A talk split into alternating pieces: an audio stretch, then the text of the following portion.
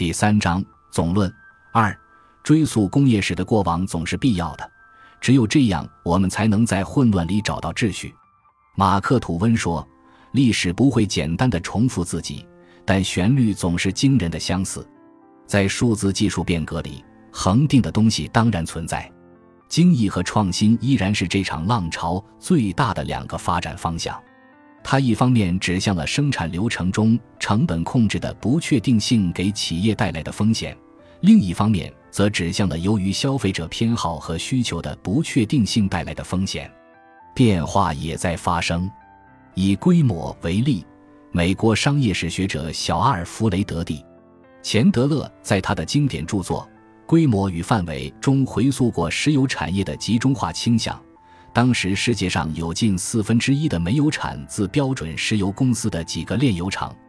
他感慨：如果世界上四分之一的鞋子、纺织品和木材生产集中在三个工厂里，将会是多么糟糕的局面！因为在这些产业里，劳动力和机器集结，既无经济意义，也没有社会意义。这是上个世纪的企业史大家对工业和制造逻辑在不同产业扩张的思考。大多数时刻，工业崇尚规模。根据维基百科，世界上最大的工厂是波音艾弗雷特工厂，它位于华盛顿州西雅图以北三十五公里，占地三十九万九千四百八十平方米，也是工业史上最巨型的建筑。由于它的目的是用来建造世界上最大的客机。自然也需要一个比客机还要大的空间。除了对巨大空间的迷恋，生产和制造推崇规模，还体现在它所调用的人力资源数量上。富士康的郑州园区拥有超过二十五万名工人，高峰期接近三十万人，宛如一座小型城市。二零一六年时，世界上大约一半的 iPhone 在郑州生产。规模带来利润，富士康代工的对象苹果公司。过去十年，从智能手机热潮中获得了大部分利润。在二零二一年第二季度，苹果手机的利润占智能手机行业利润的四分之三。在高端制造领域，全世界的芯片生产也高度集中。二零二零年，台积电生产了全球百分之二十四的半导体产品，在一些特殊芯片，如车载半导体芯片生产上。台积电生产了全球约百分之七十的 MCU 芯片，制造推崇规模的原因有纵向的一体化因素。美国学者乔舒亚毕·弗里曼认为，工厂能扩展到如此庞大的规模的原因，除了在于规模经济和竞争优势，还在于销售其产品的零售商而非制造者掌握着生产节奏。这反映的是代工模式的崛起，产品设计。品牌与制造环节的剥离成了工厂规模以令人惊异的速度扩张的原因。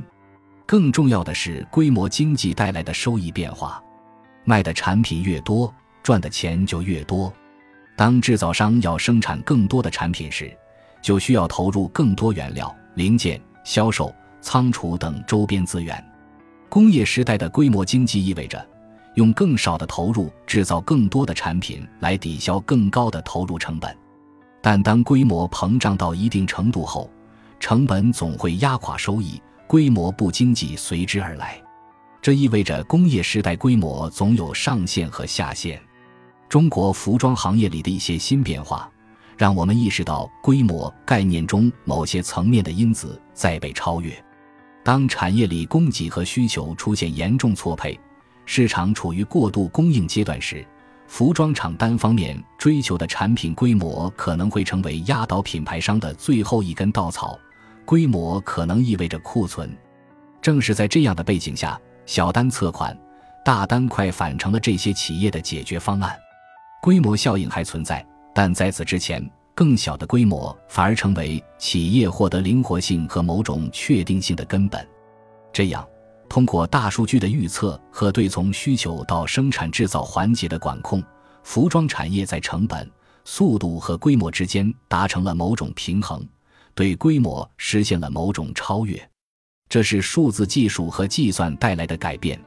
信息是被浪费的物理资源的替代品，用大数据和计算取代那些生产出来却因滞销而可能被销毁的衣服，这是最好的案例。